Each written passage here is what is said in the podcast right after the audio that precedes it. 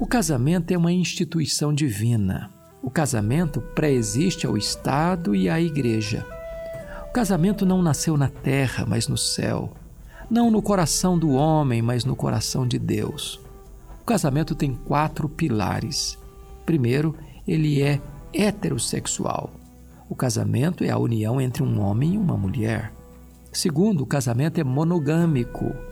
A Bíblia diz: Deixa o homem a seu pai e a sua mãe e se une à sua mulher e não às suas mulheres. Terceiro, o casamento é monossomático, ou seja, marido e mulher tornam-se uma só carne. E finalmente, o casamento é indissolúvel. O que Deus uniu, não o separe o homem. O casamento foi criado por Deus para a felicidade do homem e da mulher.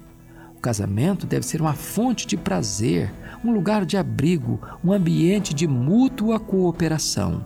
A Bíblia diz que digno de honra entre todos é o matrimônio.